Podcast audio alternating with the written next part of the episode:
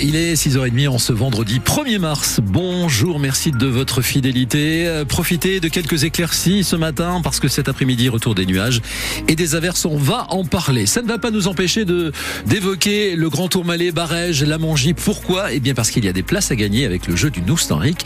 Tout de suite, euh, forcément, avant le journal euh, bah, de 7h, hein, tout à l'heure. Flore Catala dans ce journal de 6h30, la circulation des poids lourds sur la RN 134 en vallée d'Aspe, à nouveau en question. Hein. Surtout depuis l'épisode de neige de cette semaine qui a bloqué la circulation sur l'axe entre la France et l'Espagne avec des camions totalement en déroute sur les voies enneigées. Beaucoup n'étaient pas équipés, ils sont restés bloqués en travers de la voie ou sur le côté. Ça le prouve une nouvelle fois, cette nationale n'est pas faite pour les poids lourds, estime le maire de Borse, Philippe Vigneault. Quand je vois euh, cinq ou six camions euh, arrêtés en, bordure de route parce que euh, ils n'ont pas les bons pneus, parce qu'ils n'ont pas les bons équipages, bah, je, trouve ça assez triste. Quand je descends vers ma mairie et qu'au niveau d'Urdos, je suis rattrapé par 12 camions à la queue leu qui descendent et qui croisent d'autres camions qui montent, ben, je me pousse et j'attends que ça passe en espérant ne pas me faire transformer en purée. Dès que la circulation des camions est arrêtée, ou en tout cas très limitée, pour nous c'est du pain béni. Tous les flux euh, de voitures de tourisme ou de petites livraisons ont été euh, très intelligemment gérés par les forces de l'ordre qui ont su faire le tri entre euh, les poids lourds représentant un danger et une nuisance de par le fait qu'ils sont souvent très très mal équipés pour la neige, alors que les véhicules de tourisme ont quasiment tous, à ma connaissance, été autorisés après contrôle à franchir les zones de filtrage. Et d'autres élus de la vallée d'Aspe militent pour limiter justement le passage et surtout la vitesse des poids lourds sur cette RN 134. Coup de théâtre à Juillan, près de Tarbes, après l'évacuation à l'hôpital d'un homme, un adolescent de 16 ans blessé à l'arme blanche. Avant-hier, deux personnes avaient été interpellées et placées en garde à vue. Mais l'enquête a rapidement révélé que la victime s'était en fait elle-même infligé sa blessure et avait menti. Le jeune homme est convoqué en justice pour un rappel à la loi, c'est-à-dire ce matin sur francebleu.fr.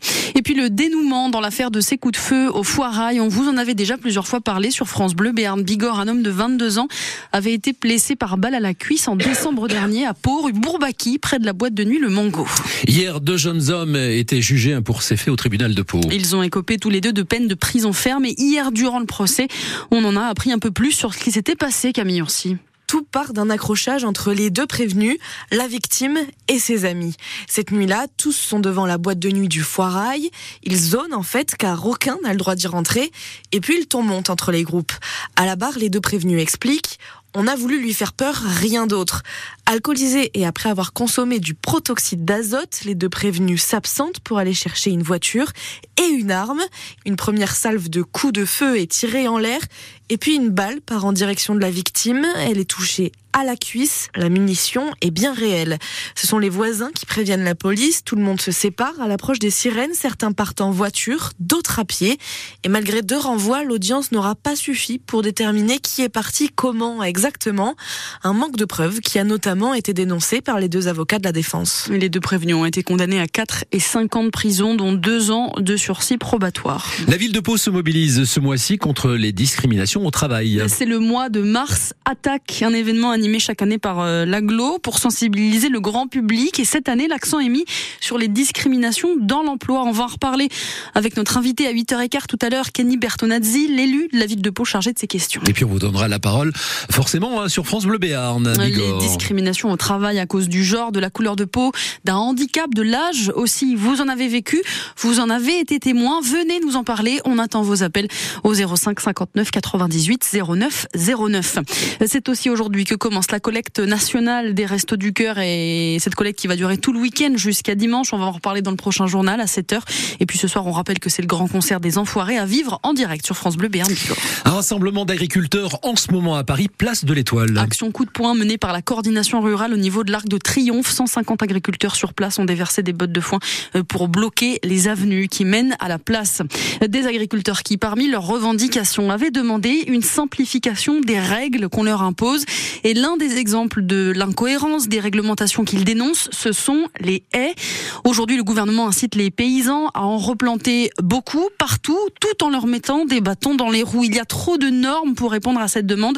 C'est ce qu'explique Marc Dupouille, agriculteur à Arzakaraz Ziguet, dans le nord du Béarn, et secrétaire général de la FDSEA 64. Moi, j'ai des vaches. Voilà, on a des parcelles, des prairies, quasiment toutes entourées d'eux, et bien sûr. Depuis quelques années, les ont été réglementairement figées. Elles doivent rester à l'endroit où elles sont sur les parcelles. Et nous a mis aussi des règles dans l'entretien des. Dans le cadre où on est maintenant, ce n'est pas possible, puisqu'on a une période pour tailler les qui est toute la partie hiver dans laquelle on ne peut pas rentrer en nos champs, et donc on n'est pas en capacité à tailler nos haies. C'est du bon sens paysan et de l'écologie, ça aussi. On se trouve avec des règles qui ne tiennent pas compte de cette réalité-là. On se sent pris en otage, quoi. Alors, c'est sur les comme sur plein d'autres réglementations, et c'est l'ensemble des réglementations qui ont déclenché le ras-le-bol. Et pourtant, les agriculteurs ne manquent pas de bonne volonté sur ce sujet. Philippe Castagnos, par exemple, cultivateur à Mespled, sait les bienfaits des haies et s'évertue à en planter malgré les normes c'est du travail à long terme, quoi, parce que le temps que la haie euh, se mette à taille euh, normale, quoi, à hauteur d'homme, il y a pour euh, quelques années encore. Et ensuite, voilà, c'est pour créer de l'ombre aussi, ben, pour plus tard, pour la culture, les bovins, et ensuite ramener de la biodiversité sur la parcelle, faire venir voilà des auxiliaires de vie, de la faune, de la flore, des nouvelles espèces qu'on voit plus, des oiseaux, des faisans, voilà, des lapins, tout ça c'est lié, quoi. Voilà, moi j'essaie de voir un peu plus loin que mon bout de, de, de mon nez, on va dire, plus tard peut-être voilà euh, le bois qui sera exploité au niveau de l'entretien des tailles, il servira pour faire de la litière, remplacement de la paille. Mais l'objectif du gouvernement, c'est d'avoir 50 000 kilomètres de nouvelles haies en France d'ici 2050. Euh, du changement sur les promos dans les rayons de supermarchés. Une nouvelle loi entre en vigueur aujourd'hui, la loi d'Escrozaille, du nom du député Renaissance qui l'a initiée.